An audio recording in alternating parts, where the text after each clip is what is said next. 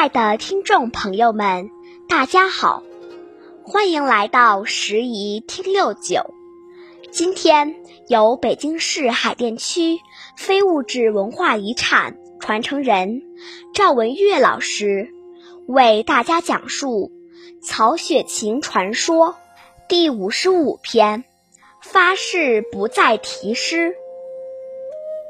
发誓不再题诗。乾隆年间，这香山八旗有个议长过生日，想求曹雪芹给画一张啊祝寿的画。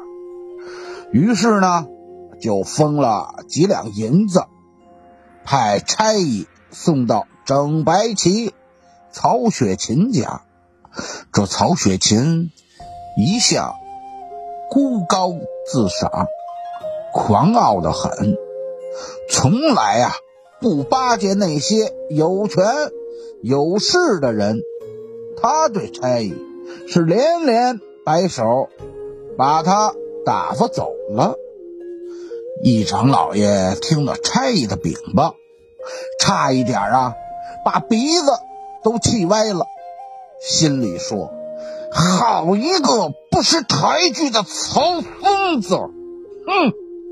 三情不如一片，咱们走着瞧吧。这曹雪芹是个见了山水玩不够，见了好酒喝不完的人。有一天，他又来到樱桃沟去转悠，正顺着山泉往上走，忽然听到一阵儿。飘飘忽忽的琴声，仔细一听，原来是一曲志在山水的琴曲儿，这引起了他极大的兴趣，就循着琴音儿来到一座幽静整洁的小庭院，小院中间一张汉白玉石桌边儿。坐着一位长须老人，正在聚精会神的弹琴。那琴音儿一会儿急促有力，好像是暴风骤雨；一会儿是叮咚悦耳，好像山泉流水。曹雪芹听得入神儿，走到老人背后，不禁的。说了一句：“满面春风接朋友，要诀知音难上难。”老人呐，猛一拨弦儿，琴声突然停止，回过头来招呼雪琴坐下来。这雪琴好像是遇到了老相识，也不谦让，就坐在石桌旁的。一面石鼓上，二人呀，从琴曲谈到书画，真是情投意合，无话不说。这时候，从屋子里走出来一个眉清目秀的小童子，请老人呢进屋去喝酒。老人啊。于是就约曹雪芹一块儿来着吧，共同饮酒。这雪芹酒瘾发作了，于是就跟进了屋。二人喝到半醉的时候，老人问雪芹的姓名，雪芹如实的告诉了他。这老人一听“曹雪芹”三个字儿。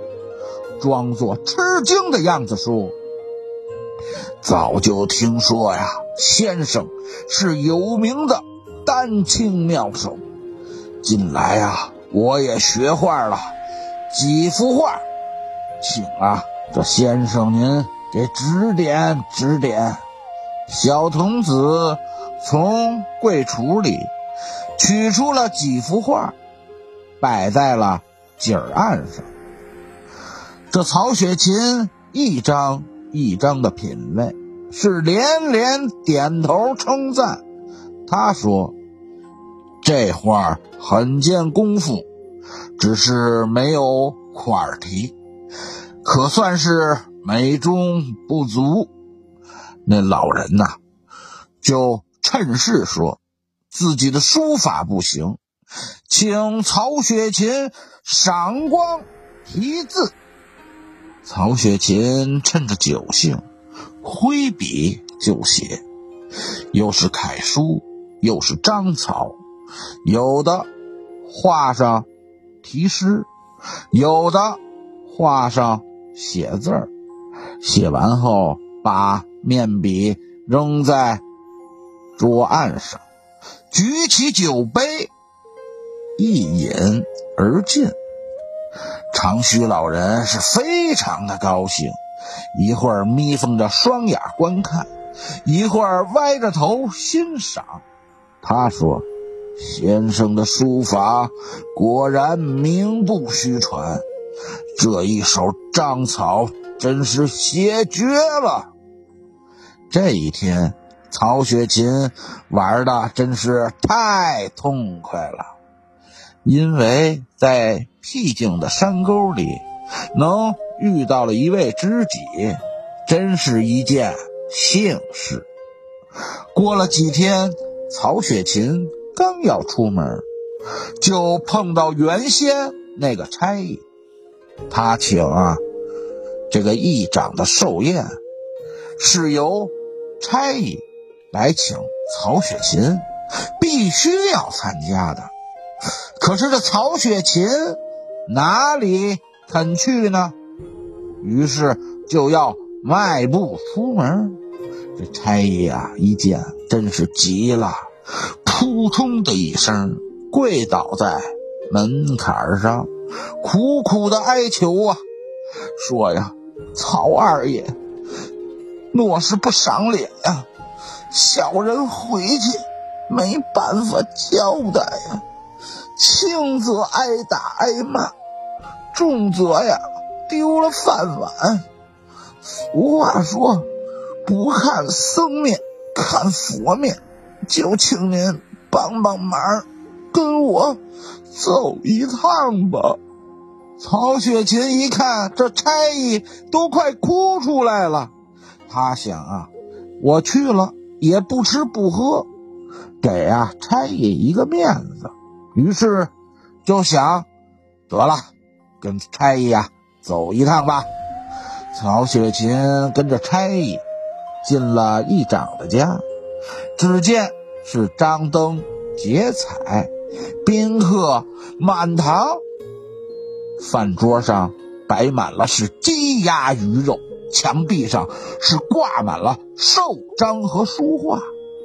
曹雪芹定睛一看。正中那几幅画上的题诗和题字儿，就是前几天他在樱桃沟小院里写的。那个弹琴的长须老人，正跟议长老爷呀举杯祝酒呢。这曹雪芹知道了，原来自己啊是受骗了，就骂了一声“骗子”，一跺脚。离开了议长老爷家，曹雪芹走在大街上，脸都气白了。他后悔呀，不该到生人家去喝酒。他埋怨自己啊，把那些老爷们啊想的太善良了。这一帮一个个的老爷们儿啊，真是啊，他发誓以后。再也不给别人写诗题字了。感谢大家的收听，咱们下次见。